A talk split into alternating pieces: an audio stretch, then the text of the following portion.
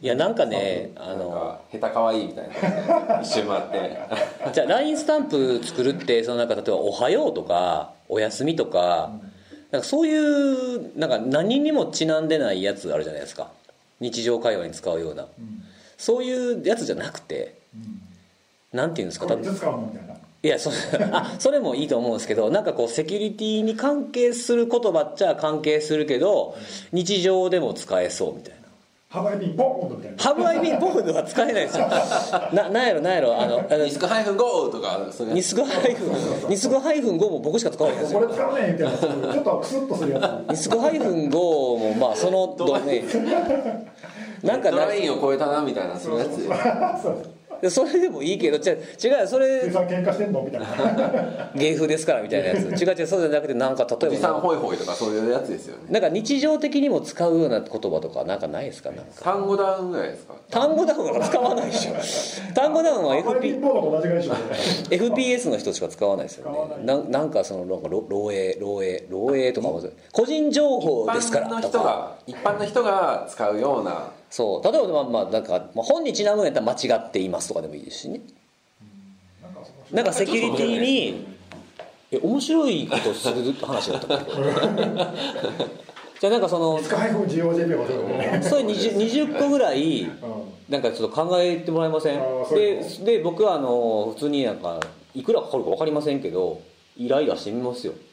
その僕の本の表紙書いてくれてるイラストレーターの方にお願いしたらいくらぐらいか分かんないですけどね。そうだね。うん、でもなんか作ってみても面白いなって思っててセキュリティないよねスタンプ。ないと思うね。わかんないですよな。乗っ取り乗っ取りとかなりすましとかそういうのはいいんじゃないですか？えーああそうね。いや結構気にしてる人多いんですよ。なんか携帯乗っ取られたらどうしようみたいな。携帯を落としただけなそれ絶対違う違うとこから怒られますよ怒られるやつですね。いやもうねインフルエンザやったんですよ。お？ああそうだそこはなんかそうだよね。先週？先週先週。もう丸々ダメでしたよ。お疲れ様で。人生初の。え初なんですか？はい。インフルエンザか予防接種は？してないですよ今年。あしてない。今年か今年か。去年からか。ちょっとできてなくて予防接種。あじゃあ結構。あまあでも割と最近なんか新しい薬で1日ですぐそれな飲んだんですよ。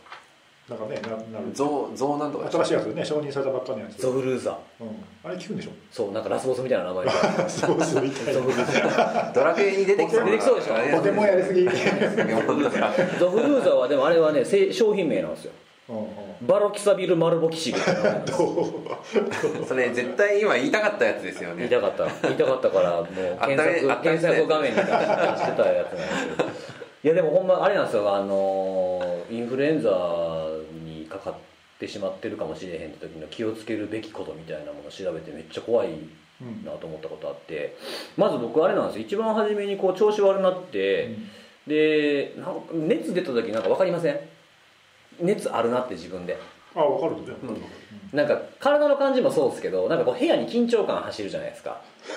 部屋にですか？分かんない。ごめんなんか熱あるぞって。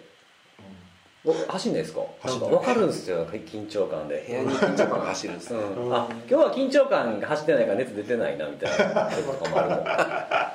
分かりにくいんだけど。本当ですか？でなんか熱測ったらその37度な半ばぐらいかな。微妙な微妙なラインなんですよで、えーでも時期も時期やからその心配やったんで検査受けたんですよね、はいはいはいでじ、まあ、ちょっと具合悪いなって思い始めてから、まあ、24時間近く経ってたんですけど出なかったんですよ、あその時は？うん。ああの鼻に入れてグリグリされてますよね。やるじゃないですかけん主役みあたいなやつ。れちょっと早すぎると出ないんだよね。そうなんですよね。そう。でやって出なかったんですね、まあ、こんだけ空いてて出えへんかったらインフルエンザの確率5%ですねみたいな。おお5%ぐらいで考えていいと思いますみたいな。消費税より少ないですわ。はっはーみたいな感じの空気やったんですよ。はい。でそこからずっとなんか7度台をずっとキープしてて治らんなと思ってその時は抗生剤飲んでたんですよ、まあ、普通の風邪、まあ、喉とか痛かったから、まあ、菌でやられてるやろうってことで飲んでたんですけど全然ダメででそこからねよ3日ぐらい経ったのかな。でそこから8度超えちゃったんですよ。あかんと思って。で読んだらもう思いっきり A 型やったんですよ。その間は外出してないんですか？してない。あそうなんですか。でなんかちゃんと調べなあかんなってこととあとなんかたまたまこうもう家でこう寝込んでるから暇でしょ。そういうことないじゃないですかあんまり。であのまあインフルエンザのことも調べたりとかあとまあ、まあ、インフルエンザのこと1割あと残り9割ずっと都市伝説見るみたいな ことしてたんですよ。インフルエンザが1割1割。都市伝説が9 9割割ぐらいの生活をしてたんですよ。うんであとほんのちょっとなんか誤差みたいなちょっと俺ちょっとセキュリティ。ちょっとねあの、まあ、この後しますけどパスワードのリークの話とかもあったからこれ調べとかんとあかんぞという、まあ、自称リサーチャーとしては、誤差誤差。誤差3回で。うん一応やっとこうかなと思って。でそのインフルエンザ調べたら知ってました？インフルエンザの可能性がある時って飲んだらあかん薬あるんですよ。知ってます？知らん。あのーインフルエンザかかったことないもんな最近、最近？うん。あー昔はあると思うけど。あのまあまあ何でもそうですけどその薬の副作用みたいなやつでうん。あの飲み合わせがあかんとかこの病気にはこの薬あかんとかあるじゃないですか。で熱出たりとかしたらあのとりあえず熱下げたいっていう気持ち働くでしょ大体。うん。解熱剤とか、うんそう。でそれのバファリンとかあとロキソニンってあの飲んだらダメなんですって。なんかねあのインフルエンザ脳症みたいなのを引き起こす可能性が上がるらしくてなんか鎮痛解熱剤みたいなやつでもなんか種類があるんですよね、うん。なんとか系なんとか系みたいな、でええやつあかんやつみたいなやつがあるらしくてなんか気ぃつけた方がいいなとこの時期。っていうことでもう今日のポッドキャスト始まってるんですけど。マジですか？どっから始まったんですか、えーだいぶと長かったです LINE LINE スタンプの下りぐらい。がだいぶ長かったですどっよから始まったん始ですか？まってたんです始まってたんですねもう6分45秒経ちましマジで？だいぶ。長いオープニング取れてます。ということ？で始まってということではい。はい。まあ、無事治った治ったんですよね。治りました。もうあの明日から完全に治りました。ねこの我々2人が急に発熱したらもう大変なことですよ、やばいよ大丈夫。はい、えなんで？えいやいや。いやいやもうもうもう逆に僕が出るかもしれない。なんで？僕まだ A 型しかやってない。の あー。あれ今年って何型が流行ってんの？A 型。でしょ？A 型の方が僕の周り多いですね。うん。あ他の道はあんの？あ B あ B もあるんですけど圧倒的になんか周りのあの、ねうん画像を上げたりとかしてると見ると検査結果のやつとか A ばっかり、まだ俺予防接種毎年受けてるからな。ちょっとぐらい多分感染してたもんあんま気づかないかもしれないなああそのなんか症状が緩和される、特に B だと軽いうん軽すぎて分かんないかもね。A でも全然大したことなかった。なんか辻さんの症状見ると B っぽさあるんですけどね薬の全然あれ。薬っていうか薬が効いたからね。薬で下がってたとこないんですいや多分いやそういうレベルじゃないと思いますよ。だって薬飲む頃にはもうだってその検査結果ちゃんと出るまで自力で何とかしてたわけですからね。あそう。けどバファリンとか飲んでたんですよ。飲んでない飲んでない。死んでる死ぬかもしれない。から全く飲んでないその病院でもらった薬しか飲んでない。それに解熱効果入ってたとか。えっとね解熱効果の薬は飲んでないです。あそうなんですか。うん。あの僕ね8度5分超えないとね解熱剤飲まないようにしてるんです。ああんまりで熱ってだってあれ必要やから出てるわけじゃないそですか。れあれですね。赤ちゃんとかに言われるやつ。どういうこと？どういうこと？ですね。そうそう8度5分超えたら解熱剤よみたいなあそうなんですか。はい。あじゃあ赤ちゃん寝れなく寝れなくなるんで。あ熱で？はいみんなあそのそうなんや。ラインあたりで。あその薬。正しい判断だったんですね。すごいですよやっぱりこうなんていうか備わってるんでしょうね生まれながらにそういう感がて持ってたんですね病気もね。全部持ってたんですよね。全部持ってましだから本当気をつけないと、はい。B とかもまだありますからね、そうですね。うん。まあよかったですね。よかったです。回復してよかった、はい。本まあ2019年もあ始まりまして。2019初めての、はい一発目一発目。ですねあ明けまして、おめ明けましてでとうございまあもうちょっとだいぶね。もうだいぶちょっと過ぎてますからね。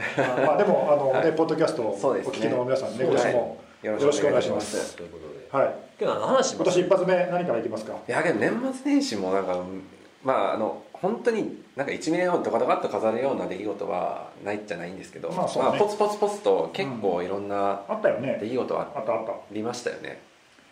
いろいろありましたけどはい。はい。辻さんは？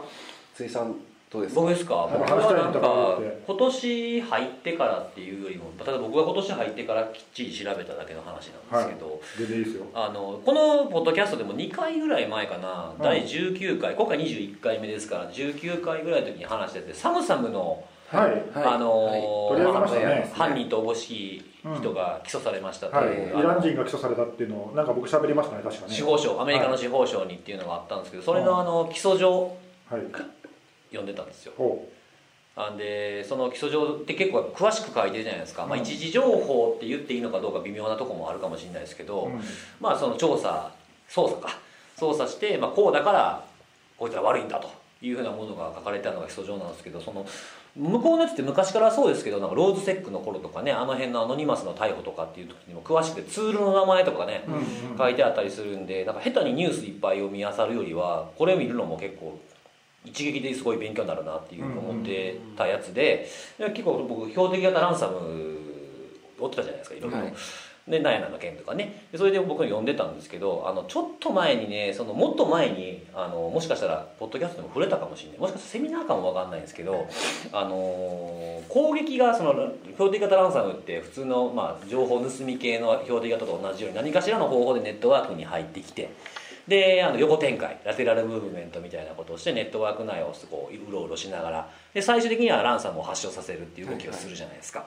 であのハンコックのハンコック病院やったんですよね、そこの件の時になんかちょっと僕どっかで言ってると思うんですけどあの夜に攻撃するんじゃないかみたいなっていう話をしたら攻撃の時間帯とかの話ね、そうそうそうそう。でハンコック自体は9時半夜の夜の9時半ぐらいから始まっててであのそこの CEO が言ってたのがその電源の入ってるコンピューターを全部隔離していかないといけない。電源切ったりとか。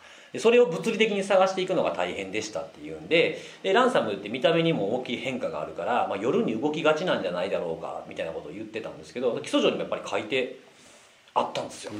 そう。であの、まあ、僕のなんか拙い英語での訳ですけどその被告がその被害を軽減することがより困難であると感じている通常の営業時間外に攻撃を仕掛ける傾向があるっていうふうに書いてあってあやっぱその通りなんやなっていうふうなところ。でもバックアップ壊していくっていう特徴だけじゃなくてやっぱ夜に PC 切っとくっていうのもまあ被害を抑えるためにも、まあ、大事な要素の一つやなっていうのを改めてその基礎上から読み取れたっていうことですね。ねそれね、うん、そうそれすごいねやっぱ良かった勉強になったと思ってうん。裏が取れたんですごい嬉しかった、えー項目の一つもっとこれも広めていきたいなっていうふうに思うね。なるほどなるほど。それもあれだよねそのあのばらまき系のランサムと違って、はい。できるだけその組織の多くのマシンに感染させてダメージを大きくしないと脅迫できないというかお金取れない。取れないっていうのがあって、うん。いかにそれを、ね、効果的にやるかっていうのを、まあ、多分その狙ってた攻撃者たちも考えた上ではい。時間帯をね、うん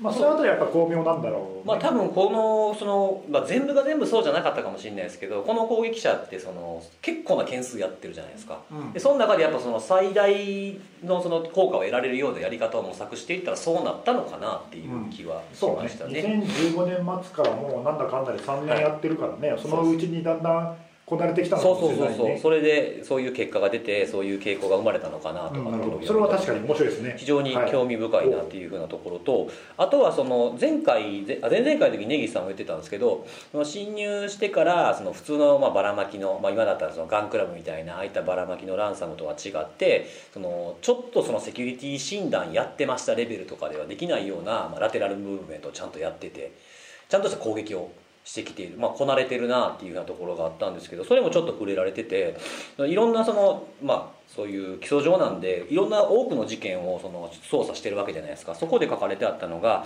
やっぱこの2015年の末ぐらいから12月ぐらいからでしたっけこれ。そう。で、えー時間と回数を重ねるごとにやっぱ攻撃がどんどん迅速になってきていて2018年ぐらいまでには被害者のネットワークに侵入して数時間以内にもう彼らがやろうと思っていることの展開ができるようになってきているっていうのがあって、まあ、すごいなと思ってそのなんかちょっとずつやっぱり上手くなっていくっていうか、まあ、ネットワークってそれぞれやっぱりバックアップがどこにあるとか違うけど、まあ、そのなんかいろんなそのバックアップがここに置きがちとかその辺の勘とかってペネトレーションずっと自分がやってた中で勘とかあるじゃないですか。これこうやればいけんじゃないかとかこの傾向やったらこのパスワードでいけんじゃないかとかっていうのと同じような感じで、まあ、こいつらも成長してたんやなっていうのを経この験をどんどん積んでるんですそうそうそうそう。数時間ってすごいですよね。バックアップまで決めてあ見見つけて展開していくっていうのはすごいな。手元にネットワーク図とかはない状態ですからない状態でしょうね多分。ゼロベースでですからね基本的に同はじあの攻撃者はい。が、まあ、グループがやってると仮定して、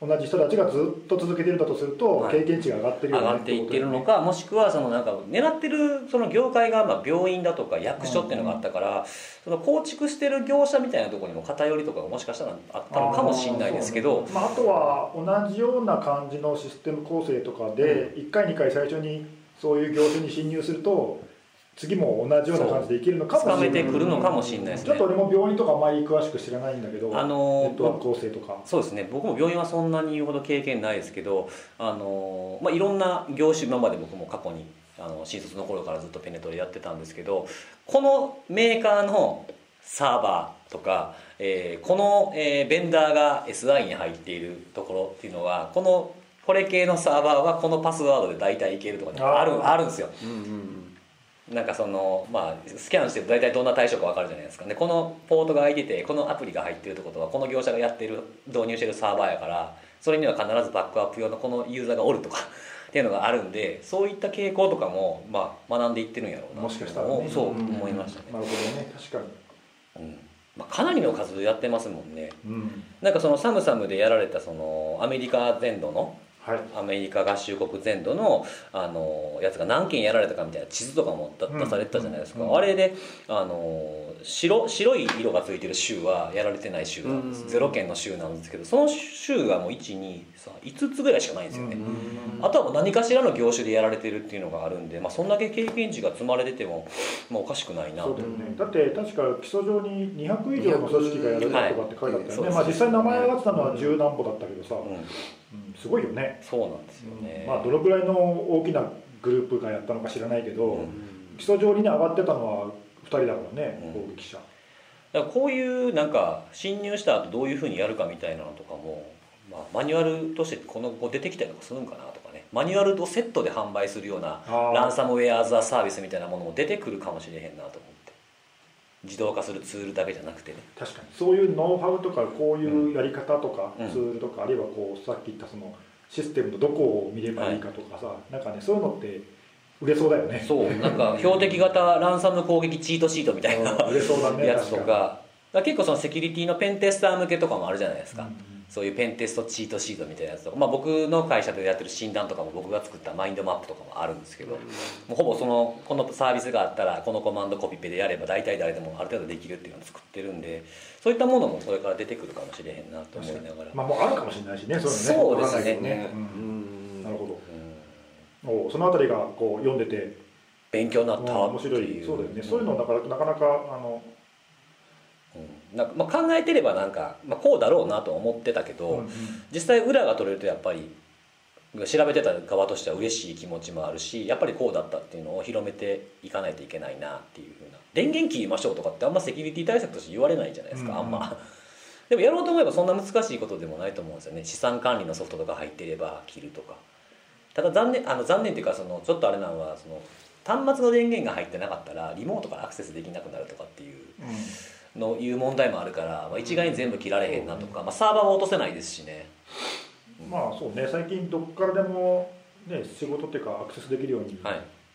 開けっぱなしにしとくとかね、まあないわけじゃないし、一回自分の席のコンピューター踏まないといけないとかってのもあったりしますからね,、ねまあところ場所によっていろいろ構成違うと思うけどね、まあ、それにしてもまあ最小限にするっていうのは全部切る必要ないので最小限こうい切られる切ることのできるものは切っとくとかっていう対策も有効かなっていうふうには思ったというほ話でした。ういいですね、はい。なるほうん。結構その基礎上って、はい。例えばその司法省とかがなんか私見た感じだとなんかアウトラインっていうかなんかエグゼクティブサマリーっていうかなんかそのサマライズした文章があって、基礎上はこれみたいな感じうん。の掲示の仕方がよくはいはい。見たことあって、で私は大体こんな感じだったってそのサマリーは、まあ、目通すんですけど、うん。基礎上まで目通すことって、はい。まあ本当に少なくて、うん。もうよっぽど気になるやつとか、まあ、だいぶ前にあったあの何でしたっけソニーピクチャーズのやつとかそういうやつ自分がなんかまあ実際調べてたりしたやつは、はいはい。まあうん。時間をちょっと取ってみたりするんですけど結構しんどくないですか？いやその見方っていうのをどうしてたのかなっていうのは結構あのまあ実際見ようねって話になった時もポイント読み方？ええうん。あー僕はなんかもう多分こんなこのこの3人の中で一番英語力は多分ないと思うんですよ。なんで、まあ、翻訳ソフトとかも使いながらなんですけど、まあ、あとは自分の英語の勉強も兼ねてやってるんでできるだけこう頑張って読むようにはしているんですけどあの別にこういうふうに読めば効率がいいとかっていうのは今特にない。今今はじゃあその頑張って基本は読んでるっていう感じで。そうですね。頑張って読んでるっていうのと、うん。あとは一つだけはなんかチップスっていうほどじゃないんですけど、はいはい。その基礎上とかってその、まあ、今回とかだったら justice.gov に上げられてるんですけど、あの違うところにも上げられていてあのドキュメントクラウドっていうサイトがあるんですよねでそこってあのアクセスすると PDF が上げられてるんですけどタブが3つに分かれてるんですよ。で、えー、とドキュメントこれはもうあの一番初めのオリジナルの文章が見れるタブはい。なんですね。でページ数っていうのがあのパワーポイントとかでよくそのスライド一覧バーって出すじゃないですか、はいはいはい。あれが出てくるページ、はい。でもう一個はテキストっていうのがあるんですよ、はい。でテキストのやつはそのテキストファイルとして抽出してくれてるんであその書かれてる内容ってことですか？翻訳にかけやすい。それはだいぶうん使いやすいデータですね、ただそのまあ文字がこう崩れたりとかどこが開業なのかとかどこが区切りなのかっていうのがパッと見わからないので大体こう2画面でそ見比べながら。一緒に見ながらってそうですそうです文章が意味が分からなかったりこう区切りが分からなかったらオリジナルの方を見てっていうふうなことをしている感じかな。あとは Chrome で見てるんであの Weblio のあのプラグインっていうか拡張を入れてコントロールを押すと単語の上でコントロールを押せばその意味がポップアップで出てくるっていうのがあるんでその辺で効率化というかまあ楽してるっていうのはあるかな。マップのマップの場合はねそのままあのはい。OS の機能であできますよね。 look up できるからねうん。単語とかね。そう。あとそういうドキュドキュメントクラウドはあの、はい。アメリカのメディアがよく使っているサービスあそうなんです。だよね。あそうなのなんでニューヨーク・タイムズとかさワシントン・ポストとかロサンゼルス・タイムズとか、はい。あの辺がその司法省のリリース文とかにアノテーションして、うん。あのコメント書いたりとかしてうんうん自分自社の記事に引用するときに使ってるじゃああの海外の記事読んでてその基礎上が出てたっていうふうなやつの記事読んでるとあのインラインフレームみたいな感じで埋め込まれてるのってそれが理由なんあですかね。そうそうそうそう。そうそうそうなんだよね。あそういう理由やったんや。でなんかここの部分注目みたいなのもさあのあ色ついてるんですそうそうよねそう。あれはだからメディアの記者が書いてる。あそういう意味やったんですね。コメント書いてるんだよね。あのママーカーみたいなやつそうそう、ですよね。うんうん、だからそれも確かに読みやすいよね、はい。あ大体それで僕はちょこちょこ読んでるっていう感じ確かにね。あと記事あの基礎上で思い、まあ、僕も自分の興味あるやつだけたまに読むんだけど、とにかくページが長い多いやつが多い多いんだけど、はい。半分ぐらいはね背景説明とかなのよあじゃあもうすっ飛ばしても裁判官向けの資料なんで、インターネットとはとかビットコインとはとか。あそのレベルも書いてあるそのレベルも全部説明が書いてあるのね。であの背景がとにかくその前段の説明が長いの。長い長かったらしいんでもうそこ全部すっ飛ばしてあの本論だけちょっと拾い読みするとかすれば、まあ、そんなに実は中にそんなにないとかいうのもあるからまあ。そう結構何十ページとかになっててね。心折れそうにな平気で超えてきるんまですすよね結構多いじゃないですか。だから多少慣れてくるとその、うん。あの自分の興味ある部分だけ拾い読みってできるよはいはいはい。どこにあのポイントを置いて読めば大体ざっくりわかるかっていうその手口とかそういうところがどこに書いてあるか知りたいのってそのどういうタイムラインで攻撃するその、まあ、起訴された人がはいはいはい。どういうことをしたかっていう詳細が知りたいわけじゃない、そうですね、うん。なんでその前段とかさあの起訴された後の話とかっていうのはもうどうでもいいんで結構そのなんか名指しで海外のねハッカーとかを起訴してるようなやつとかって本当前の方長す長いですもんね、うん。背景が多いから、うん。あとなんかその全部の基礎上にあんのかどうかまでわかんないですけどあのオバオバートアクツって読むんですかこれ。分かんないけどねおおオベートオバートなんて OVERT うん。アクツって書いてあるところはそのタイムラインがガーって書いてある。書いてあったんですよ。だから事実として分かっていることみたいな感じの。うんところがあったんでこの辺ね焦点当ててみるとか日付がいっぱい書いてあるところで見るとこの辺全部タイムラインなんですよ。何日ぐらいにこうなんかあそうこの私もなんかインデントが微妙に崩れてるのめっちゃ気持ち悪いんですよ見てて。これはオリジナルがこうです。なんでなんですよねだからちょっとちょっとやっぱり読読み込んでいかないとここら辺の読むスピードが上がらないってことですねそうですね、はい、やっぱそれは何でもそうですからね当たりをつける勘どころみたいなやつですよね、まあ、やっぱりそれはあの食わず嫌いせずに、まあ、特に新聞に載ったレベルのものに関してはやっぱ目を通しておくっていうのは大事。まあさっきあと菅野さんが言ったさ自分がちょっと調べて、うん。ね興味持ってやってたことは後から、ねまあ少なくとも読んでみるとかね。まあそれ読む時のモチベーションもありますからね興味があったら。なかなかさすがに全部はね全部はちょっと 無理無理。タフです大ね体だからそのオリジナル開いてテキストの方を開いてではいはいはい。翻訳するためのブラウザーとてあとあとメモ取るテキスト開いて。うんですよね。見て気になるポイントそうとかそう。そうこういう、ねこういう感じでこうエバーノートにさ貼り付けてあって、タイムラインこんな感じでしたとか気になったところ。それブログに書いてくださいよ。そうだよ。なんか最近ちょっといいこと言ったらブログになんで書かへんねんみたいなやつ？やつですね。いやこれちょっとなんかどっかで発表したいなと思ってたんですけどね。なるほど。ああなんか。公演のネタ？いや公演あのラいやいやライトニングトークとかで、ああそういうこと、はいうん、公演公演のネタで喋りますよこの、はいはい。まあ協定型ランサムの話よくしてるから。そうですね。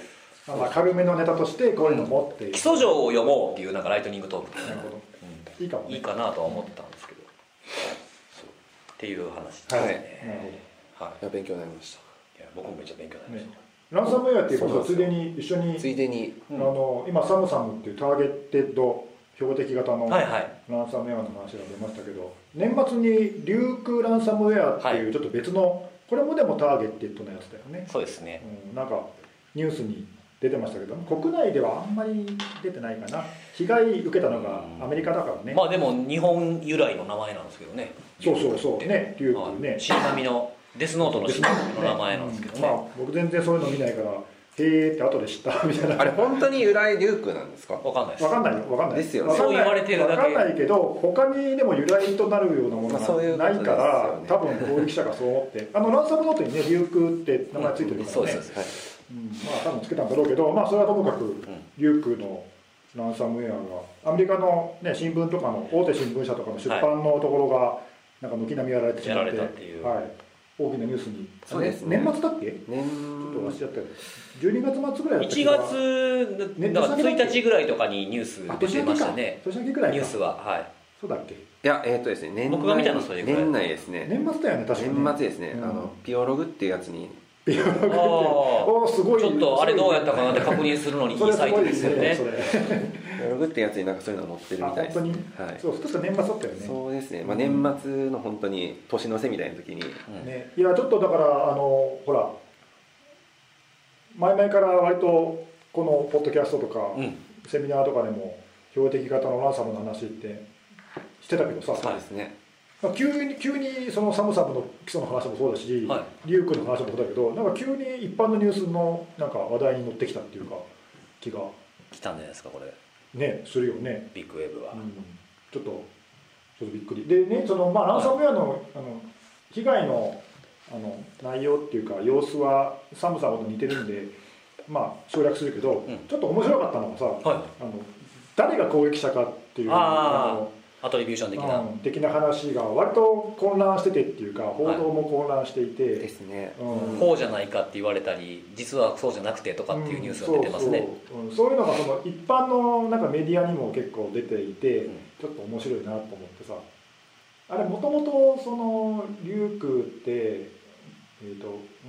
去年からかな？あれ去年だっけ？出始めたの去年ぐらいだよね、はい、で夏夏ぐらいでしたっけ？ね。そうそう。で去年の夏ぐらいにあのチェックポイントの研究者が割と詳しいブログを書いていて、それでまあ結構注目されてたんだけど、その時にはもともとその北朝鮮の攻撃者のグループが使っていたマルウェアと、はい。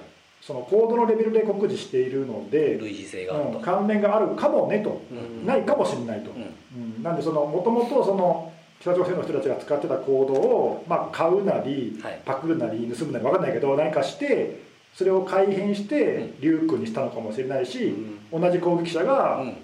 変更して使ってるのかもしれないし、はいまあ、そこは分かんないよってことを書いてたんだけど、まあ、とにかくコードが似てるというブログを書いていてなんかそれが参照されてしまって北朝鮮が使ってたマルウェアがあります。はい。それとリュークが似ています。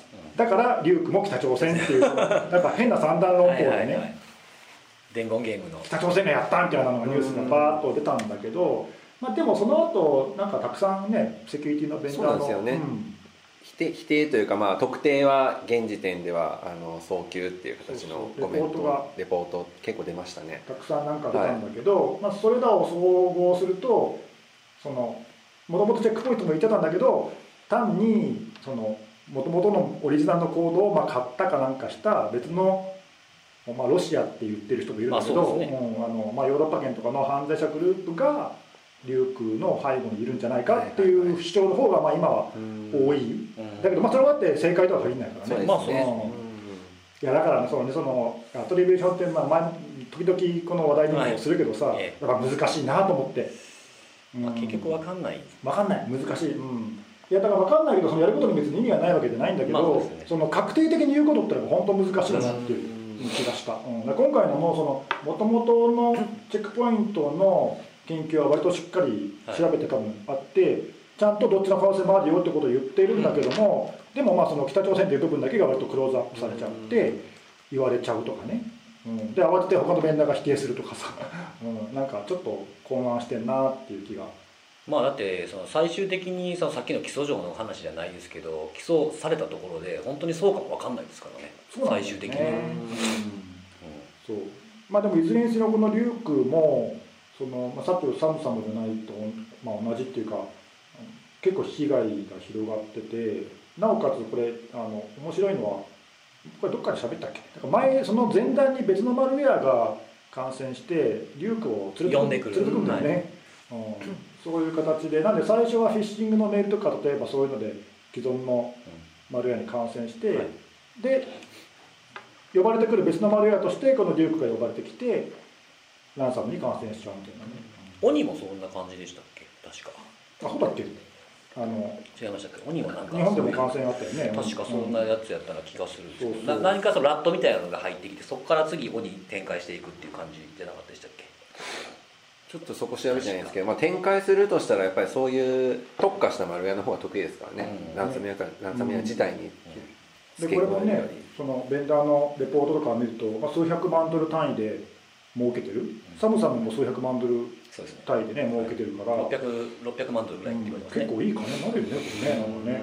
なん。かまあ攻撃者だから模倣してやってるのかどうかわかんないけど同じようなその戦術使ってさターゲットを狙ってランサムウェアに感染させてっていうのはしばらくなんか続きそうな感なん。かじがしますね。一時期ねそのちょっと落ち着いてでコインマイニング系とかも減ってきてるみたいなうん。ことと、あの仮想通貨の価値が下がってるからみたいなうん。相関があるって話もありましたけど別にでも下がっててもその時その時に金額決めればいいだけですからね、まあ、ゼロになったわけじゃないからさ価値が。そううん、だから暗号資産とかまだまだその注目はまだまだまだ今のところねあるからその間はねなくならないんじゃないかなこういうのって、うんそうですね。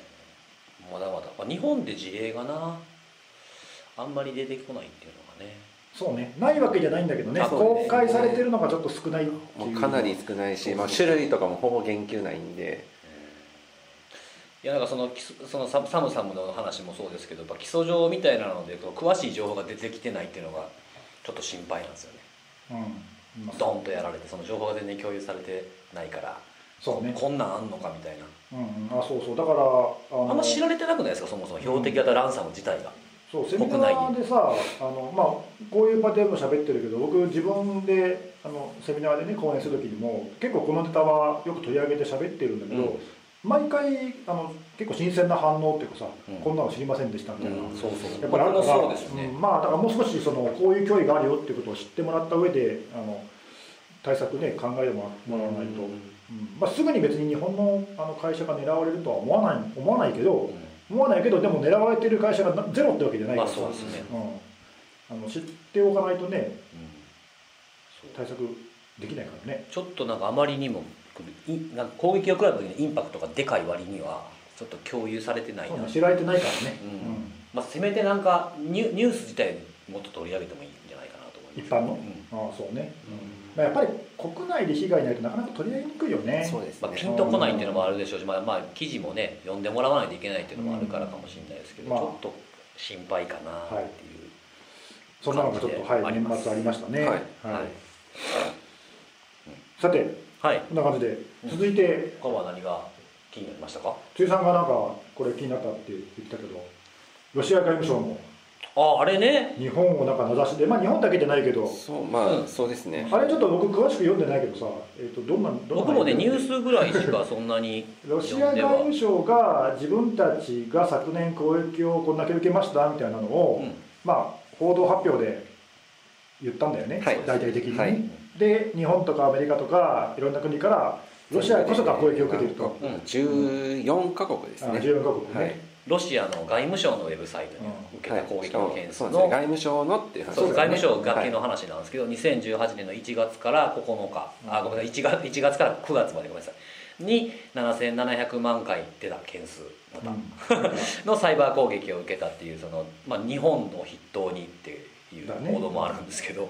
だ,、から一般的な一般論として、はい、その国が、えー、どこそこの他の国から攻撃を受けたって主張するっていうのは、まあ、これどの国もやっていて、そうですね、アメリカはロシアから受けたとか、中国から受けたとかって言ってるしい。やいや中国は我々こそが被害者であるって、まあ、どの国も主張するから、まあ、そういう主張としてみればまたよくあるやつねっていう感じなんだけど、まあ、今回ちょっと変わってるっていうのがその日本を筆頭にっていうか日本がまあ、最初に名指そうですね。名指し、まあ、特にその名指しの順位については言及なかったみたいなんですけど日本はたまたまななんで日本がトップになってるのか分かんないんですけど。あそれはじゃあ読んだっていうか記事を書いた人の側の話あいや、えー、ともう外務省のその公式の報道発表の文章の中でも日本がちゃんとトップに抱えてるんですけどあのその順序はなぜか？順序はなぜかっていうのは特に説明はないって感じですね。ああ IPA の重大教育みたいな感じってことですね。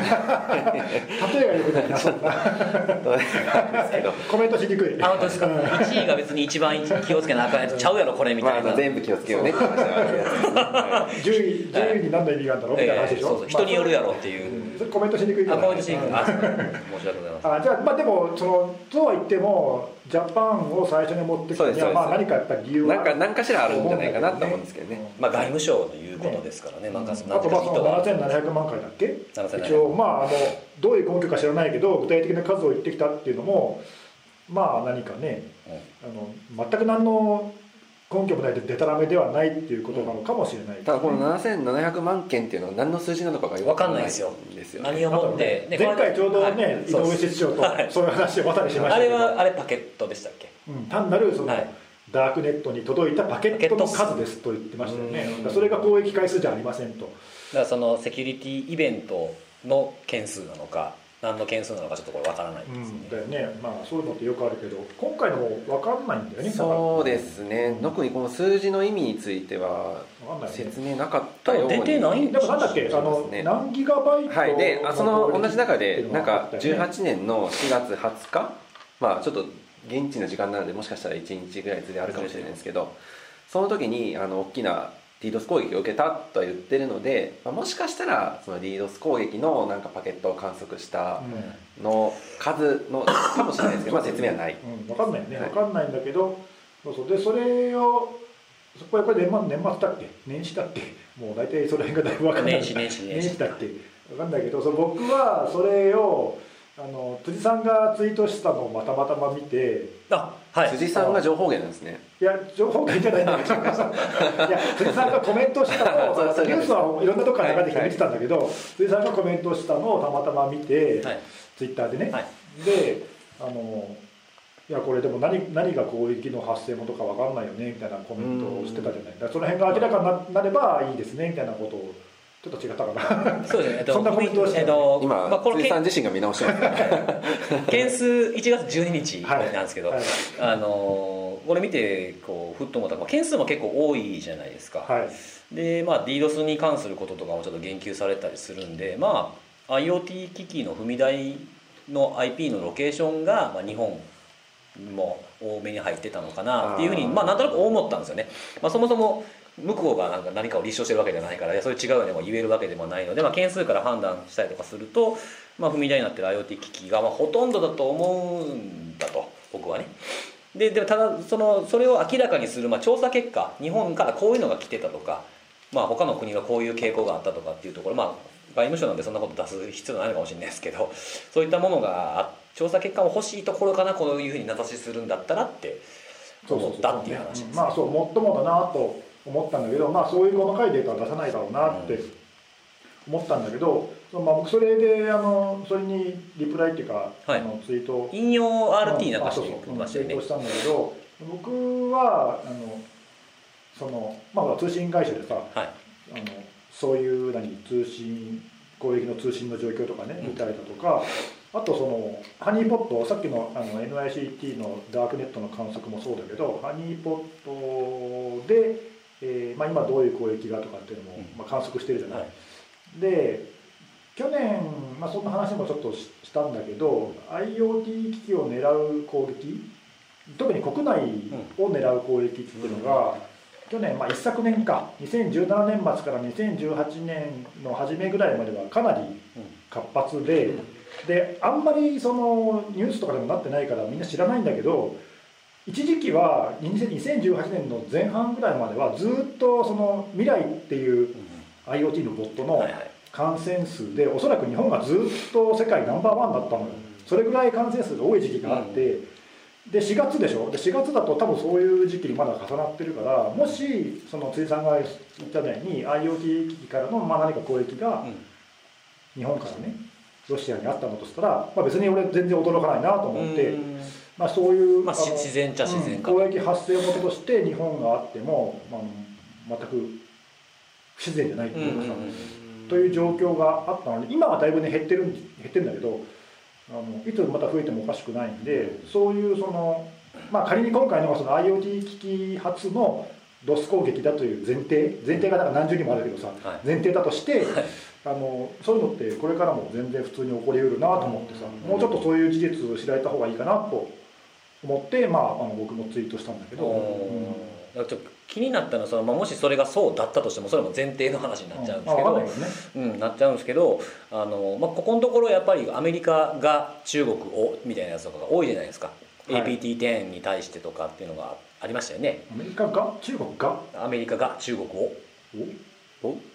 の APT10 の人を起訴するっていうのがあそういうことね攻撃受けましたそうそうそうするとかそういう話、うん、そのその国におけるその重要な機密情報を盗んでいったやつらだみたいなふうなことをやってる中の中でこのニュースがポンって出るとそれをこの事件となんかそのもしもしこれが IoT だった IoT 機器踏み台にされただけだったとしたら同列に扱われてしまうのがちょっと嫌やなと思いましたね。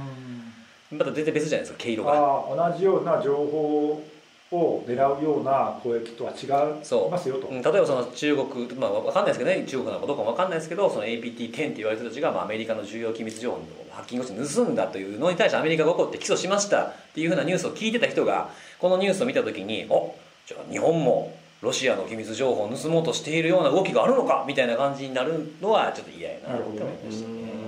まあ元のデータがねないからちょっと分かんないけど、できればそういうのは区別したいよね。区別議論するならね、うん、なんかまあでもこの辺の感じってやっぱその外交カードみたいなところもあるんで言うたもん勝ちかな。こんな今の今の状況とは見てて思いましたね、うん、まあ、でもしかしなんなんだろうね。2018年の4月の攻撃とかさあるいは2018年にこんだけとかさ、はいわざわざ何て言ったんだろうね。分かんないけど。なんかあのちょっといつかは確認してないんですけどこれまでもそのロシアは被害者だっていうのを対外的には発表していて、で今回はじゃあ分かった具体的な話をしてやろうっていうことであの具体的にこの期間でこれぐらいの攻撃を受けていて、ねまあ、この時期のこの攻撃は特にスパイクしていたみたいな話をしたっていうらしいんですよね経緯としては。なんかでもそれにしてもちょっと滑ってますよね。だってロシア外務省のウェブサイトっていうのを引き合いに出してる時点で滑ってると思うんですよ話が、うん、あそれはあの日本側がの取り上げ方がっていう。ああいやいやいやロシアの出し方が。だって外務省のウェブサイトなんて機密情報ないじゃない基本。だって DMZ にあるようなもんなんですから。他の攻撃って、まあ、内部にメールなり何なりで入ってくるっていうケースがあるのにウェブサイトがこんだけ攻撃されたからだから何なんていうのがもうウェブサイトって出た瞬間にあ滑ってるなって思ったんですけどね、まあまあ公表しやすいところを公表したんだろうね多分ね、うん、そのど同列感もない他のところ、うん、まあね、うん、ロシアからその機密情報盗まれてるんだってアメリカが言ったに対してこれをかぶせてきたんであったとしたらちょっと滑ってるなと思いました、まあでもね一般のそのニュースとかさあの日本限らないけど、はい、出る時には日本やその他の国からロシアに攻撃って多分そこだけ言われるからさまあ、そういう効果を狙ったんじゃないの？かな、ね。まあ、このニュースのタイトルも「日本からサイバー攻撃」そう私も見出しがちょっとあれロシア外務省が名指しっていうやつが日経ビジネスのタイトル、まあしょうがないけどね。タイトルにするにはどうしてもそう縮まるからね、しょうがないけど、まあ、ちょっと違うなって感じはするよね、まあ何でもかんでもちょっと一緒にするのはちょっとなって見出しにサイバー攻撃って入ってたらもうまず注意っていうのは最近の。めちゃめちゃででかめのでかめのインディケーターきましたね。感じするんですよね。それ本当にサイバーサイバー攻撃って丸まっちゃってるんで表現が、でサイバー攻撃って本当にもうそれぞれさっき辻さんが話したようにそれぞれじゃないですか、はい、もう本当にあの情報を盗むものもあれば、もうなんかサービス停止をやってドス攻撃でやったり、はい、それこそなんかもう本当にまあ言ってしまえばなんかちょっとファイルを置いただけとかっていうのも人によってはサイバー攻撃ってい。うじゃないですか、だからそのサイバー攻撃っていうのは見出しに入った時はまず注意かなっていうのはどんなものかとまず疑ってかかって読んだ方がいい、まあ、ちょっとその人によって捉え方が大きく変わっちゃうポイントの一つが、まあ、数字と同じような感じですかね、まあ、タイトルだけで判断しちゃダメってこと、はい、いやけど結構この見出しに反応してる人多い印象を私見ていて思ったので。まあ、どんな攻撃なのかっていうこともそうでしょうし、はい、どういったところをターゲットにした攻撃なのかっていうのも大事ですよね、ねうん、まあ、サイバー攻撃って言葉自体がまあ使う人によって意味も全然違ったりしますしね。人によってはサイバー攻撃とサイバーサイバー犯罪を分ける人たちももちろんいるじゃないですか。なんで確かにそれは言う通りかもしれないですね、ねうん、どういう文脈で話してるかによってだいぶ違うもんね。ですね、はい。まあ、ちょっとこれ気になった。なるほどね。今年入って一番初めに気になったニュースです、ね、そうですね。最初に結構出てきたニュースの一つですからね、ね、なんじゃこれはと思って読んだら、はい、そうかみたいな滑ってるなと思いましたとこです、はい、今ちょうどドス攻撃かもって話あそうですね、はい、ちょっとついでにドスつながり。ドスつながりでですか。あの看護さんがブログにまとめてましたけど、はい、ちょっとその話しましょうか。そうですね。あの、まあ、これも今年入ってからの話なんですけど、うん、あの私結構そのドス攻撃の事例とか、まあ、あの外見えから分かる範囲で追いかけるっていうのは結構やっているんですが外見えからっていうのは実際にドスかどうか分かんないけど当事者じゃないんで、はい、なんかサービスが停止してるっぽいとか。とか、はい、そういう、まあ、そういうレベルでの追いかけ方をしてるんですけど今年入ってからあのとある、えーと、ゲーム、うん。サービスがまあ繋がらないっていうふうに頻繁に、まあ、ツイッターであるとか、まあ、そういった SNS に投稿されてるものがあって、で何かっていうとあの、えーと D えー、DMM と、まあ、角川ですかね、うん、あれがや、まあ、運営されているあの艦隊コレクションっていう、うん、まあ、そういう、まあ、結構有名な、うん、あの何年前なのもう結構経つと思うんですけどこれ結構人気なんだよね、はい、すごい人気でやってる人多いんですけど、まあ、そのサービスで、えー、と大体今月の10日ぐらい、まあ、9日10日ぐらいから、まあ、あの使ってるユーザーが、まあ、つながらないつながらないっていうふうに投稿してるのが増えていて、で実際そのまあ、艦隊コレクション略してカンコレっていうんですけどカンコレの、まあ、公式のアカウントでも 見ていてもちょっと笑って申し訳ないですけど、はい、あのロールプレイしてるんですよ。艦隊コレクションの公式のアカウントのスタッフの方が。ロールプレイ？ロールプレイ。その、はい、あの艦隊コレクションなのでえっ、ー、となんだろう。ちょっと私も表現が難しいんですけどもその、えーと戦闘とかその、戦時とか有事とかなんかそういう感じの,、あのニュアンス。で使われるようなそうですそうです。そういうニュアンスで、あの結構報告するんですよ。ああそうなんですね、で、まあ、今回そのツイッターの公式のアカウントでは、あのドス攻撃っていうふうに、まあ、直接的な表現はほぼほぼしてなくてあの飽和接続攻撃っていう表現を あのずっとされてらして、はい。まあ、なんでその飽和接続攻撃による接続障害が起きているという話を、はいはいまあ、漢字多めなんですねそうですそうです漢字多めです基本漢字多めですなので、まあ、そのあの攻撃の報告っていうのを結構頻繁にされていてで私ちょっとツイッターでカウントした感じだとまあ大体50回ぐらい、まあ、関連するような報告を10日以降結構してます。してまして。であのしばらくはえっ、ー、と DDoS ってまああのものによっては外からあのなんていうんですかねあのポットでキャッチしてその実際にドスのパケットが飛んでるかどうかっていうのを、まあ、モニター観測する仕組みってあるじゃないですか、アドレスを偽装して攻撃してる場合には無関係なところにその応答が飛んでくるから、観測で分かりますけど、ね。まあ、そういったサービスあるじゃないですか、はい。はい、DDoS モンとか結構有名だと思うんですけど、まあ、その今回も DDoS モン使ってあの艦隊コレクションの、えー、と実際のゲームサーバー20台あるんですけどえー、台台かがない、まあ、IP アドレスでいうと20個あるんですけど、まあ、その IP アドレス見ていくと、まあ、あの実際やっぱりここの8日9日ぐらいから、まあ、あのちょっと私見て見見られた範囲では18日ぐらいまで、うん、大体まあ、10日前後ぐらいの期間でその DDoS もんで、えーまあ、DOS に関連するパケットが飛んでいたっていうのは、まあ、実際で記録されていたっていうのは分かっていて、うん、じゃあ外部の観測でも見えてるから、はい、実際にまあ、おそらくはあの本当に攻撃が発生してるんだろう。と、ね。うんうん、でちょっと興味深かったのはあのまあ、あの公式のアカウントも、えーと、具体的な攻撃の中身っていうのを、まあ、ツイッターであの紹介はしていて、うんうん、で、まあ、直接的に艦隊コレクションが稼働しているそのゲームのサーバーに対して行われているものも、まあ、当然あるんですけども、うん、えー、なんだろう、えーと、対応している中であのキーワードがその上流の、えー、回線、まあ、上流の ISP の事業者の協力を得て対策に当たってるとかっていう。なんかちょっとデジャブ感があるんですよこれで、うん。うん、あれ？あとはえっ、ー、と通常の DDoS 攻撃ではない攻撃も含まれておりますみたいな、まあ、ちょっとあのそのふわっとした表現なんですけど通常の DDoS, 通常の DDoS 攻撃って。前他のゲームのやつでなかったっけ、はい、あの。去年の10月に、えっと、ファイナルファンタジー FF そうそうそう、はい、あったよね。がそんな表現しなかったっけ？結構そういう表現を使っていて、ね。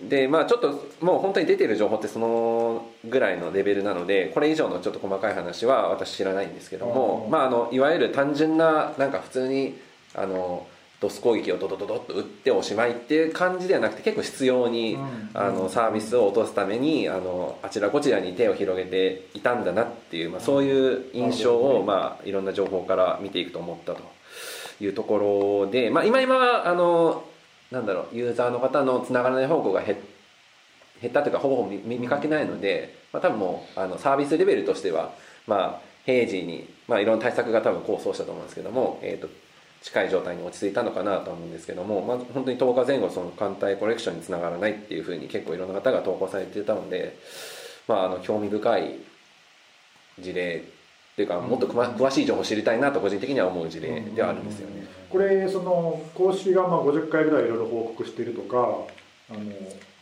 いう話だけどその10日ぐらいの間っていうのは断続的に例えばつながりにくかったりだとかサービスにアクセスできなかったりっていうのもあればまあなんかつながる時もあったりとかっていうそう、ね,、いうのがずっと続いてるってことなんだよね、はい。はい、みんなあの猫った猫ったって言ってるんですよ。何言った？猫ったって猫る？猫るって言うんですよ。何それ？あの艦隊コレクションでそのサーバーがあのアクセスがちょっとまあ、状況よろしくなくて、まあ、例えば500みたいな、うん、500のインターナルサバイラーみたいなのが返されるときにあのエラー画面に表示されるのがあの猫を抱えたあそうなんだ。画像があツイッターとツイッターでクジラ前で言うとクジラそういう感じ、はい、懐かしいねなんかね。みんなあの艦隊コレクションでみんな猫猫猫猫ってみんなつぶ最初はななんでみんな猫って言ってるんだろうなって私やってないのでちょっと分からなくて知らなかった。あそうなんみんな猫って言ってえー、はい、なるほどね。だからそういう場面が結構多く出ますよっていうことだね。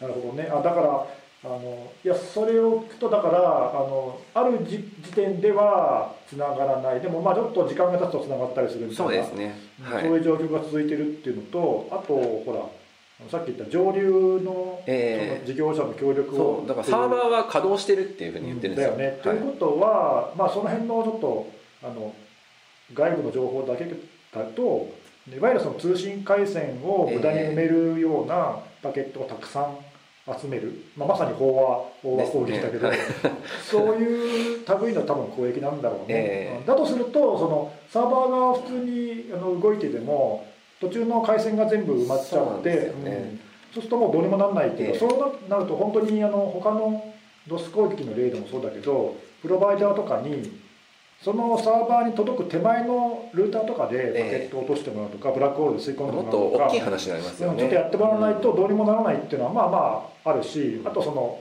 大手のねサイトとかが例えば導入しているようなあの DDoS 対策のサービス、はい。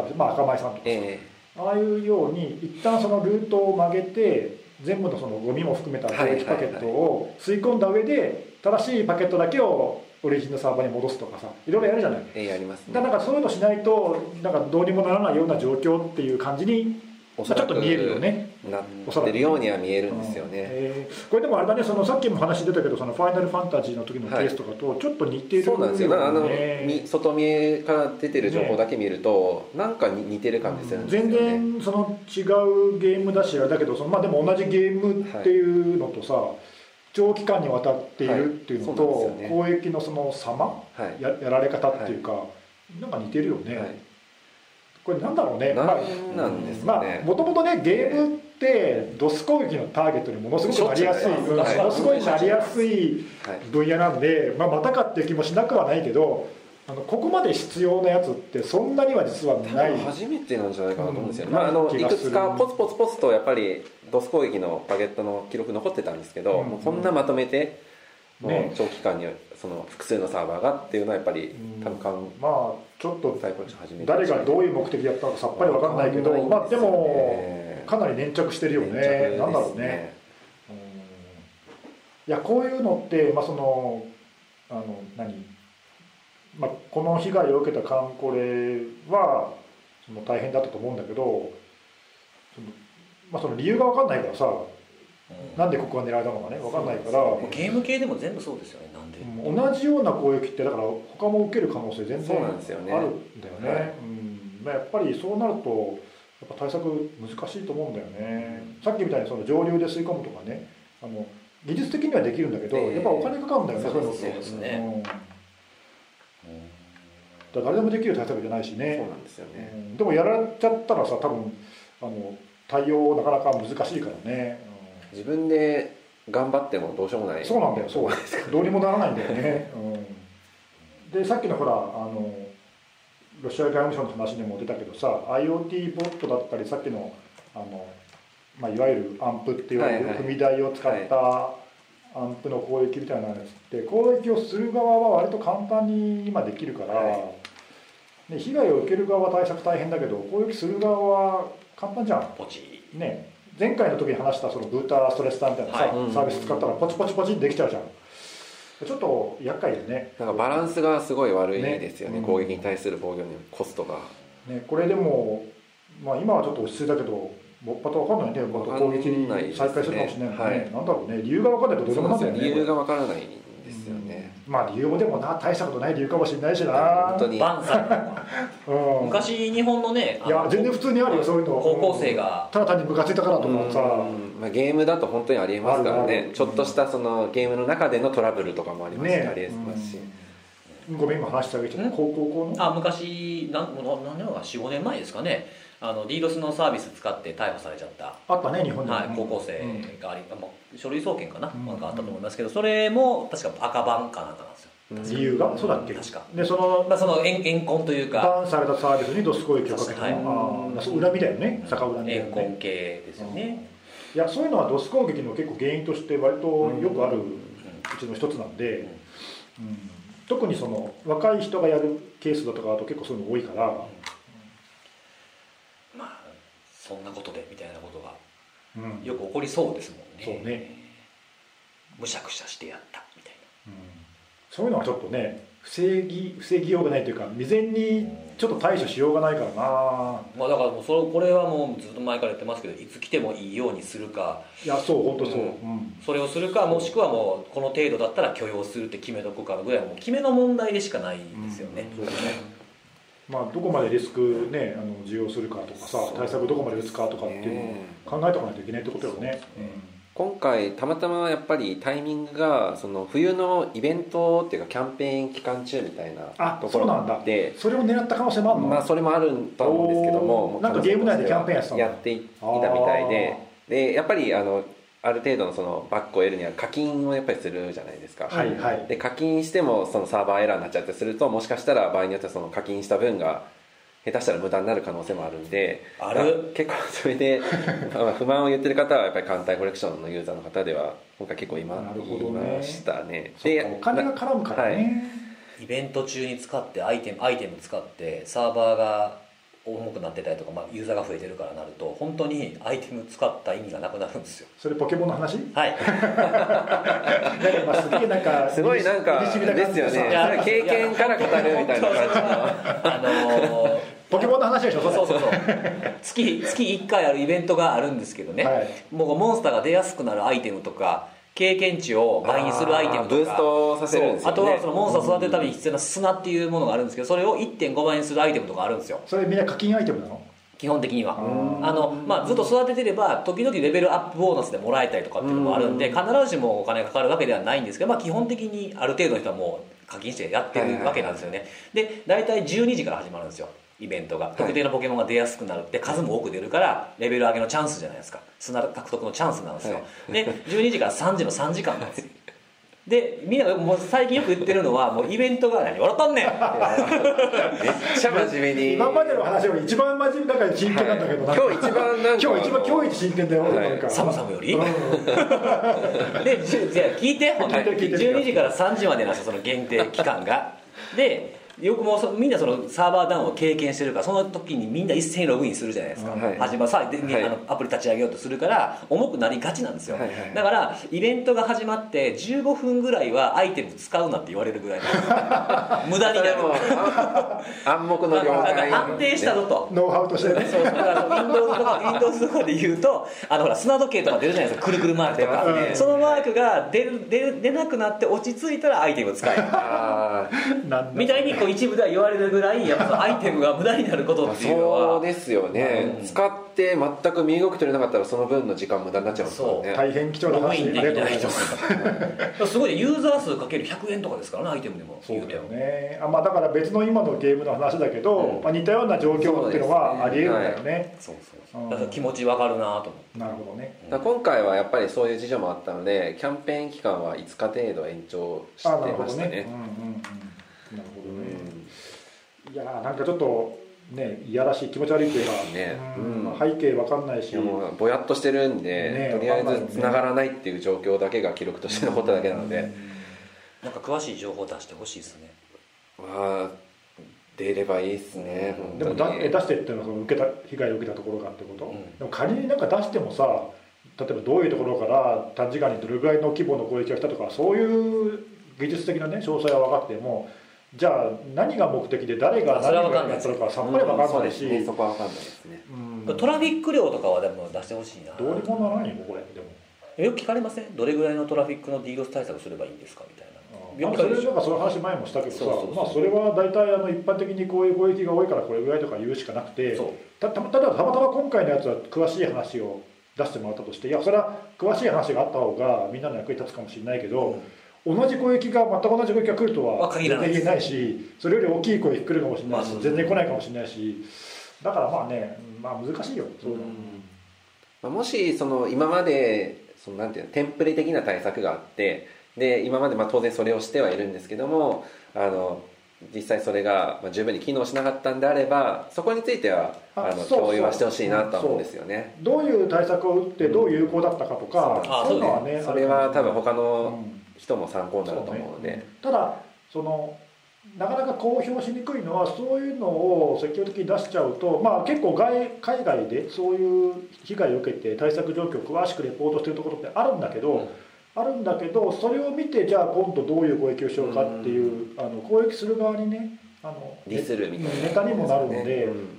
まあ、ちょっと難しいよねそこはね。ね。うん難しい確かにそうなんですよであであともう一個 tips というか今はい。回調べていて気づいたことなんですけど、おうおう。まあ、さっきもこれ始まる前にちょっと言ったんですけど DDoS も今回あの、まあ、当然パブリックなデータで、まあ、唯一使えるものに近いので、リードスモってまあよく僕らあの、はい。参照させてもらってるけど、あの中国のねベンダーさんのそうですそうです。はい。サービスですけど。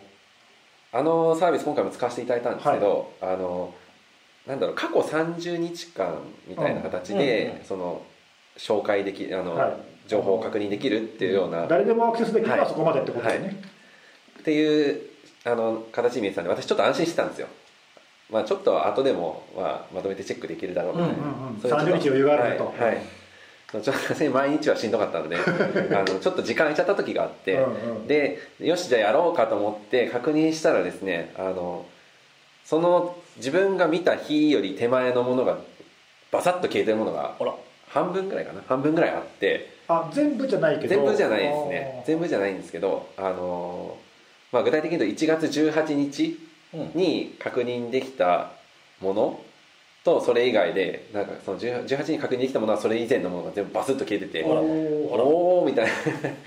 しびれますねちょっとね。こまあなんかどういうタイミングでやってるかわかんないけど、あるタイミングでリフレッシュしてる可能性私があるてっきりそのね30日ってやったのでそのまあ30日より前の、まあ、なんでまあ1月18日であればまあ12月17とか18とうんうんうん。かそれより前のものが消えるのかなって思っうんまあ、消えるか見えないようになるのかな。毎日毎日30日分のやつがこう消えるみたいな、はいっていうふうに思ってたんですよ。うんうん。うん違うんだね。違うってことで。す30日に1回にセットしてるのかもしれない。そうい。うもしかしたらね。はい。なんかそういうタイミングがもしかしたらあるかもしれない。それが今日やったらもう明日、はい。昨日以降は見れないってことですからはい。ね、まあまあもしかしたらたまたまそういうのがあったのかもしれないんですけどもちょまあちょっと無料ですからまあね、はいまああれはねその、はい。そうそう一般のユーザー向けに誰でも気軽に使えますよって、はい。お試しだからさ言ってみれば、まあただ結構今回のカンコレでもこの DDoS モン使ってほら実際に DOS 来てるやろっていうふうに投稿してる人いたんですよ。あそうなんだ。だからそれなりにやっぱり知ってる人増えてきてるのかなとは思ったのでまあ、なので。そうそうあのなんでかっていうとああいうのって他にないんだよ。ナイスナイスうん、はい俺もちょっと探してみたんだけど似たようなのを提供してくれてるのって、まあ、有有料の、ね、サービスではあるかもしれないんだけど、えあとその内部では持ってるとかねいうのは観測データそうですね。持ってるっていうのはある、まあ、うちもあるんだけど定期的にそれをレポートするとか、うんそうそうそう。うちもそういうのは一部あるんだけどでもああいうふうに誰でも使えるようにしてくれてるのってほぼないんだよね。ないですよね。あったら使いたいそうです。そうなんだよね。だから貴重な情報源なんだよね、うんまああれもでもちょっとど何を観測してるのか中身が分かんない。んだ、分かんないんだけど、ね、ブラックボックスなんですよね、うん、分かんないんだけどね、うん、分かんないんだけどアンプとかでも捉えてるから、はまあ、実際自分たちでその踏み台になる可能性のあるやつを見てるんだもんね。そうですね。はいまあ、あの今回の話は直接関係ないんですけどあの NICT とかでもやっぱり DDoS のパケットとかはいはい。観測はしていて、うんうんで DDoS モンのデータとやっぱり対比させたりしてるんですよ。ああそうなんだ、はい、でやっぱりそこに近い情報ってやっぱり確認はされていたりはするので全くのなんか全く関係ないデータが出てるっていうわけでは決してないですね、まあい完全一致はしないけまあ、ど、当然あの見てる場所違うんでそこは一致はしないんですけど、だけど同じようなタイミングで同じような攻撃を見つける場合もあるってことよね、なるほど。まあなのでちょっとそこ油断し油断というか、はい、油断してた。ちょっと油断してたなと、うん。まあ外部のデータを使う時はどこもそうよね。そうなんですね。だからほら例え例えばあの看護さんもやってるけどまめに例えば魚拓取るとかさ、はい。い、ろいろあのねデータ後で参照した時に見えるようにとかっていうことを考えないといつでも見れるわけじゃないからね。自分で持ってるデータじゃないからね、そうなんですよね、基本即保存 ペースト便とか。ローカルに。あローカルというか、まあ、エバーノートとか。まあペースト便なんてすぐなくなるからね。下手したらね、ペースト便。あれあれ系のはもう。ん、まあそうね、う、はい、はい。保存しとかないとはいちゃう。ちょっとすみません。細かいネタでしたけど。なるほど。いやいやあの、はい、貴重な貴重な見ていてちょっと気でづいた tips でした。貴重な tips で。はい。あのローカルに保存といえば、はい。だいぶいい時間なんで最後ちょびっとだけ。ほやりますか。あのうなんすかなんすか。コレクション1コレクションナンバーワコレクションナンバーワンン。はいありましたね。話ちょちょっとだけしますか。なんかあんまり盛り上がってないですよねあの話。盛り上がってないっていうかまあまたかって感じよね。慣れてきたんですかね。うん？慣れてきたんですか慣れてきた。出てきた。まあ慣れてきたかもね。またかあら7億かみたいな、まあ確かにちょっと件数がインフレを起こしているので、うん。まあちょっとなんかその最近ね。数字だけで見て騒ぐっていうのはだいぶ減った感じがするんですけどね。そうそう。コレクションナンバーワンあれは先週だっけ？最初先週だよね多分ね。先週ですそうですね。ねはい。1月の17日ですね、はい、だよね。あのまあ我々にはおなじみというかようく大ファン。大ファン喋ってるはい「ハブ・アイ・ビーン・ポームの」ハーバービンポンドの、はい、トレイ・ハートさんがえブログで紹介したのが、まあ、最初のきっかけというか。そうですね。大きく広がるきっかけになりまあ、ました、ね。コレクションナンバーワンっていう名前がついた、まあ、ID パスワード集っていうか、うん。はい。があってえ元のオリジナルのデータは何億件だっけ？え重複を除いたのが7億件って言ってんだよなあれ。元は何件だっけ？カンコさんブログにまとめてたよね。はいありますね。ちょっと桁が多くては忘れちゃったけど。あのパッと読めない。桁が読めないですね。10, 10億20億20 27億。ぐらいですかね。だよね。なんか、はいゴミみたいなのも全部入れてそね。れで、まあ、精査してみたら7億件ぐらいのデータになりましたあのハワイビーンポンドに入ってないやつだよね。ですねうん。はいが7億件ぐらい。で、それをまあ検索できるようにしましたよっていうそうね。まあ、そういうブログだよね、はいあの簡単に言うと、はいそうですそうです。でまあ、件数が件数なんでまたまああのまたかみたいな感じでニュースに出たんだけど、はい。結局、まあ、これその今まで過去にいろんな時に、まあ、ちょっとどれぐらい古いやつがあるかちゃんと見てないんだけど、古くからまあ新しいやつまで含めていろんなところから漏洩したデータの、まあ、寄せ集め集ですよね。まあ、秘伝のタレ的なですね、まあ、コレクションって名前通りで、うん。まあ、どこからたくさん集めてきたものですよっていうことよね、うん、なんで、まあ、新しくあのどこから漏れたものではないですと、去年の2億12億とかと同じような、はい、16億。あ10えん？14億と2億。14億2億。2億合わせて16億みたいな。あ16億。うんなんかそんな。16億スクープってやつ。はい。16億スクープはい、なんかポポッドキャストでも取り上げたけど、ありましたねまああの流れですよね。ですね、まだ方決してその7億だか17億だかの新しい情報漏洩があったわけではないと、まあ、ここだけはちょっと言っておきたいなっていうかねなんと。まあさすがにもうぼちぼち慣れてきたからそういうふうにね間違ってまた新しく情報漏洩って騒ぐ人はいないと思うけど、いやわかんないですよ、うんまあわかん時間時間差でまた今日かもしれないですまあ、分かんないから、はい。あのそういうことをね、うん。あの一応押さえておきたいなっていうのともう一個そのコレクションナンバーワンって名前が付いてるのはなぜかっていうのが、まあ、その後いろいろ記事も出たけど、うん。これ他にもあるんだよね。そうです。ナンバー2とか、ナンバー5まで。5までね、はい。うん、あって、まあ、だからそのこのデータを集めて集めた人売ってる人、まあ、いろんな人がいるんだけども、最初に集めた人が、まあ、たくさんの何十億ってやつを1から5までの、まあ、はい。コレクションに集めて、まあ、切り売りした感じかななんか。そうですね。おそらくね、うんうんでまあ、全部出すと何億何十億件なのか知らないけどもまあその数は多いんだけど、うん。あの別に数が多いからねあのうん危険度が増すとかそういうレベルの話じゃないので自分の情報がそこに入ってるかどうかっていう話と、その仮に自分の情報が漏れていても影響が及ばないようにねちゃんと対策をできれば、うんうん全然焦る必要ないっていうかさ慌てるそうですね。だからこういうのがまた次に2回3回やったとしても今までやれって言われたことをやってればそうそうそんなに大きな問題ではないですね、で一個だけあのこういうのが出た時に、はい。自分でも一応まああの見てるんだけどその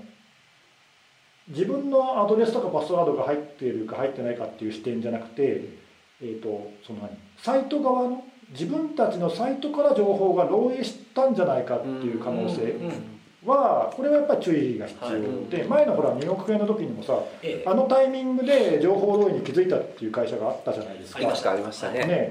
で今回のももしかしたら気づ過去に漏洩してるんだけども気づいてないはいはいはいはい。サイトのデータが含まれてる可能性があそうでるすね。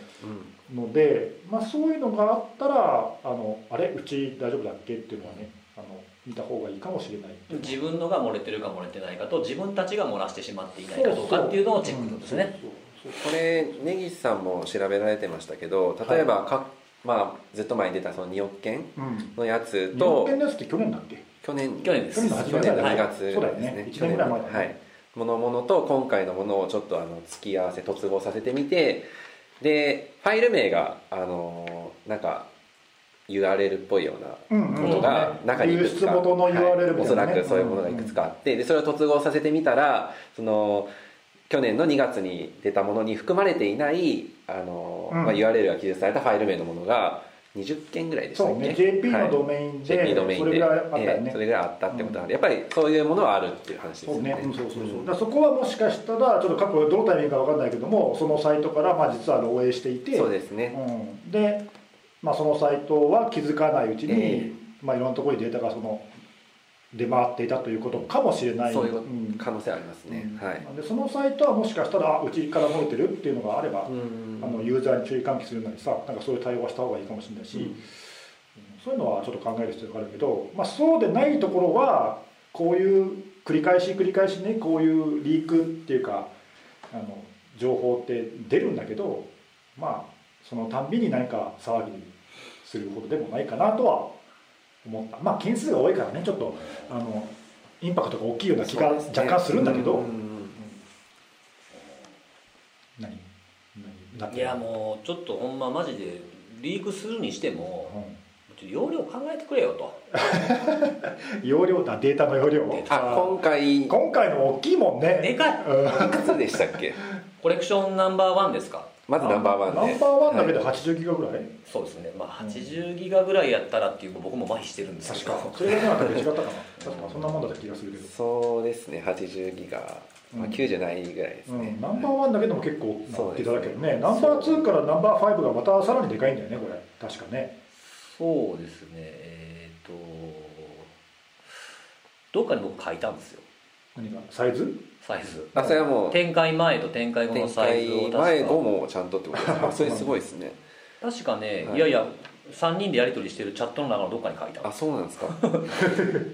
そう。えサイズ全然覚えてない。みたいな本このデータリークをその販売まあ実際には当初販売していて、まあ、それはすぐに赤バンされちゃって、うん。ページは閉鎖されちゃったんですけど、うん。まあ、そこにもデータサイズ書かれてはいて、うん。まあ、これは実際に数値かはちょっとわからないんですけどもトータルするとやっぱり990いくつだ、えこれがあえっとねナンバーナンバ1から5まで？ー2から5とあとアンチパブリックって言われているやつあは、えっと、圧縮された状態で364ギガ。で展開すると847ギガ。おおあれだよねカンコさんがその最初に販売されてたっていうのとかさあとその後あのブライアン・クレブスさんがブログに書いてるとかそうですはい。あの辺見るとなんか1テラぐらいの感じそうになってるよですね。1テラぐらいのサイズまあちょっと誤差あるけど、はいまあそういう感じの量だよね、はい。すごいよね。きついなと思ってきねついね。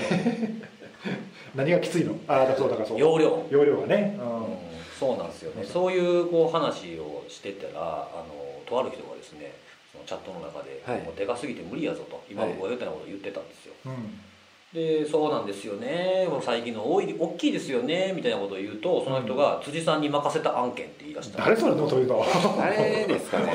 誰誰そんなことを言うのは誰かねですよね。無責こ任。れ誰にいや誰でい。いんですいやこれねその いやほら。すぐハードディスク買うたわいやほらあの、い。自分のさいや僕もコレクションはナンバーワンぐらいはちょっと調べたんだけど、はいはいこれさすがにこういうの全部集めてたらとキリがないからさ正直。そうですね。うん。重複もありますね。そう正直僕ら任せた案件。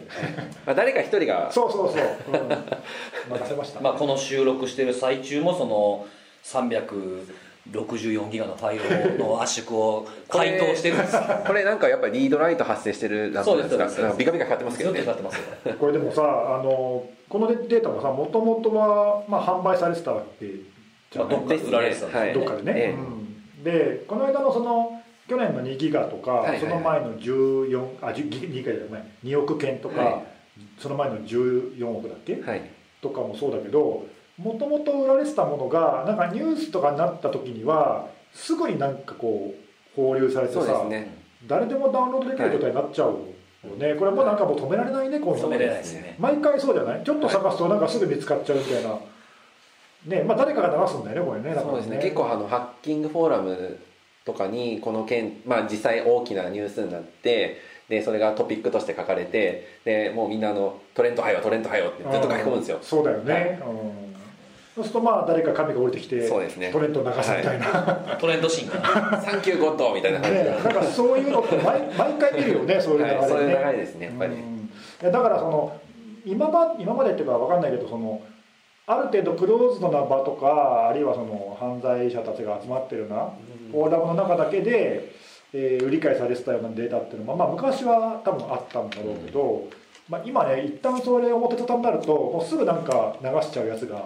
現れて、うん。もうほぼなんかもう公知のものっていうかさ誰でも見れるものになっちゃう、なんかそれパスワードの、ね。最近はそれパスワード系が多いですけど、そのそういうと全く同じような流れはもう結構前からあるんですよ。別のジャンルで、あパスワード以外で、はい。うん。あの exploit kit。うんうんうんうんそういう、まあ、その先ほどかんごさん言ったハッキング系のフォーラムとか見てると、その exploit kit ってまあ有料で売られてるじゃないですか、今ええ今とかだとほぼサービスで売られてる場合がうん。多いですけど、昔はそのソフトウェアとしてうん。なんか RAR で圧縮されてたりとかっていうのがあったんですけどそれをこうクラックして誰でも使えるようにしたバージョンのこのバージョンのやつですみたいなのを放流するやつとかやっぱりいたんですよね、同じような流れですそうねそれと。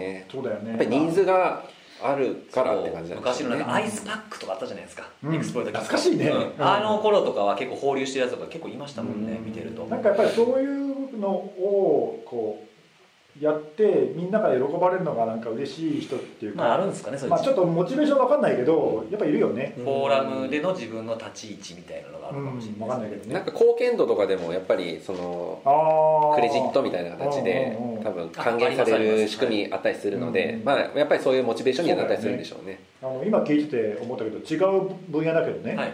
パスワードでもエクスプレットキットでもないけど僕はあの IoT 系のボットとかはまあ割とはい。ハニーポット絡みでさ観測するから調べてるんだけど、あの未来とかあの Q ボットとかって、まあ、メジャーな IoT のボットがあって、そのソースコードはもともとリークされてる、あはい。公開されてるんだけど、それをこう攻撃者がいろいろ改変をして自分流にアレンジしたものを作ってで、まあ、サービスとして売ったり、うん。あるいはそのコード自体を修正した自分のマイバージョンのコードを売ったりとかっていうのはよく見るんだけど、うんうんそれがいつの間にかねリークされるのよ、うん。どっかから。うん。まあ、だから誰誰か買った人がリークしてるんだよね、うん。あの俺買ったのを公開しちゃうぜみたいな感じで。なんでちょっと調べると実はそういうそのリークされてるコードっていうのが山ほど出てくるんで、なんかそのいつまでもそうやって隠しとけないっていうかさ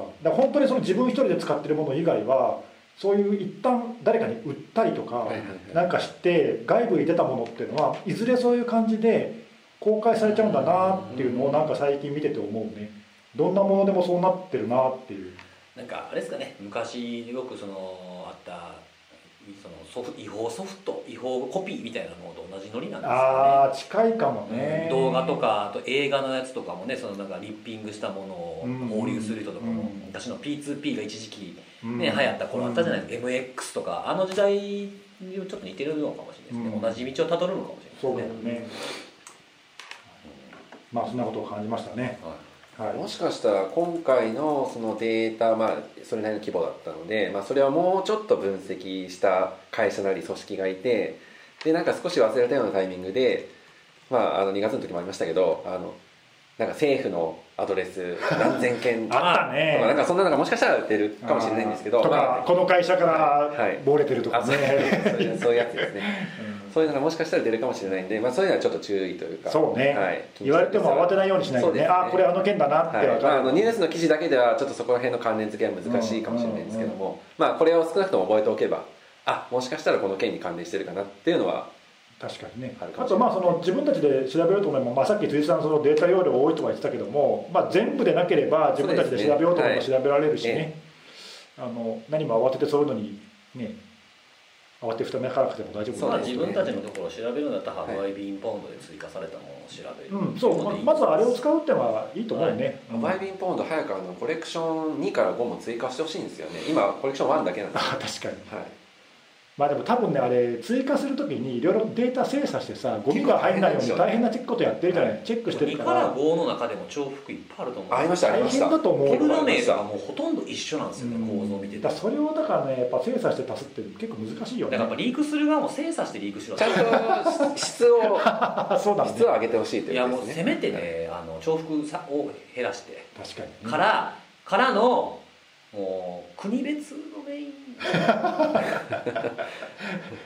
コレクションナンバー JP とかにして。そうね。そうくれへんかな。でも言うてもでもそれでもなんか混ざってるかもしれへんとかって思って全部見ないといけないんでしょうけどね。あとほら JP ドメインじゃないけど日本のあれ？ットコム。とあかあるじゃん。分かんないよ。個別に全部見なきゃ分かんないもん。はい。でもせめてね。せめてね。JP せめて重重複ぐらいはあのそうね。ちゃんと精査してほしい。欲しいっていうかあのそういうデータをやっぱり流す、流す前にねはい、綺麗にしておいてほしいせめてう？んうん。それうん。いやしんどいですって本当そうね。検索するだけでも。リアル課金ですよまだ僕辻さんがその精査したデータをみんなに。共有してくれたらいいんじゃないかそうですねじゃああのブログ待ちっていうで精査してばらまいたら僕とかもちょっとなそうそれだね。はそのそのままここでアウトです一人出しちゃダアウトです。自分で見る分にはあれかもしれない。確かに。そのなんか分析してやられたなんかその知見みたいな感じですかね。ああ、はい。前ちょっとやりましたけどね。それまあとりあえずそのハードディスクにあのコレクションナンバー1から5っていうテプラ貼っといてもらって、テプラ。もう僕今このチカチカしてるこの。ハードディスクはあのコレクションナンバー1から5用のやつなんで、また別の来たら新しいの増えるっていう。そうですね。そう。もうあのあれですよ根岸さんが辻さんに任せたって言った瞬間アマゾンでポチポチやってましたから。マジで。さすが。2テラの。ハードディスクとりあえず買うかみたいな。めっちゃ早く届いてましたよねそう。すごいんですよ。あのー回答よりも早いアマゾンじゃないですよ。アマゾンじゃない。これヨドバシ。ヨドバシドットコムで。ああヨドバシ。はい、僕基本ヨドバシに売ってるものヨドバシで買うようにしているんですけど何がすごいってヨドバシで頼んだハードディスクが家に届くのと、えーこのコレクションナンバー2から5ダウンロードする時間やったらヨドバシの方が早かった。よかったですね。すぐ箱がすごい用意されて、すごいね。そうなんですハードディスクまあ必要な時に物を買えばいいってことよね。そういうことですね。オンデマンドでいけますね素本当に。ね。なんか偉い人が言ってましたからね調べて分かることを覚える必要なんかないんだよみたいなことを言ってた人もいたんでね。アインシュタインでしたっ 急にどうしたの？けなんか分かんないです。締めに入ったってことです締めいやいや締めには入ってないですけど。まあええ時間ですはいええ時間。はい、はいとということで今年も頑張っていきましょう、はいそうですね。そうですね。またあの、はい。前回ちょっと紹介したけど、あの、うん。NICT さんのね。あそうです。あ来月、はい。2月にポツポツありますからねありますね。イベントとかはい。あのはい。うん、そうね。いろ2いろ月の6日。はい。な7日じゃないでしたっけ？6日でしたっけ？7日。7日です。はい。7日にね NICT さん。あれってまだ申し込めるのかな？ちょっと見申し込めるんじゃないですかね。募集はしてたと思うんですけどね。ね。あと結構箱大きいですからね、はい。200名ってこの間あとその告知出ましたけど月末にはい。またいつものね、アットマーク IT さんのセミナーもやりますんでね。うん？何？え？え？ああはいはいやりましょう。やりましょう。何？を忘れ忘れた感じ。が やるじゃないですか。いや2月の末2月の末26 26かな？でしたっけはい。はい。この間あの申し込みページがオープンしましたので、そちらもぜひ、ね来ていただければはい、嬉しいなお越しいただければこんな話が聞きます。そうですね。同じ話はしないですよいやでももしかするとなんか聞いたことあるなみたいな話ばっかりこらこらこらこらこら。こらこらこらこら。結構出し惜しみしてないじゃないですかこのポッドキャスト。うん。もう全部放流ですポよッドキャストもセミナーも出し惜しみ僕らしたことないじゃん。ない。だからなんかこれセミナーに取っとかなみたいなことしないから下手したらこれ全部聞いてる人来たらなんかこれ聞いたことある いやいやちゃんと新しいネタを用意しましょあそうですか。う。はい。多分どうせ今喋ってることをきっと当日辻さん忘れてると思うんで。あそうだね。ちょっとなんかまあ新たなブラッシュアップしたようなこととかを何か出せるようにわ、はい。まあねそういうのもありますんでまたははい、ぜひ。かりました、はい。ポッドキャストもまた続けていきましょう。そうですね。はい。はい。じゃあ今日そういうことで今回ははい。終わり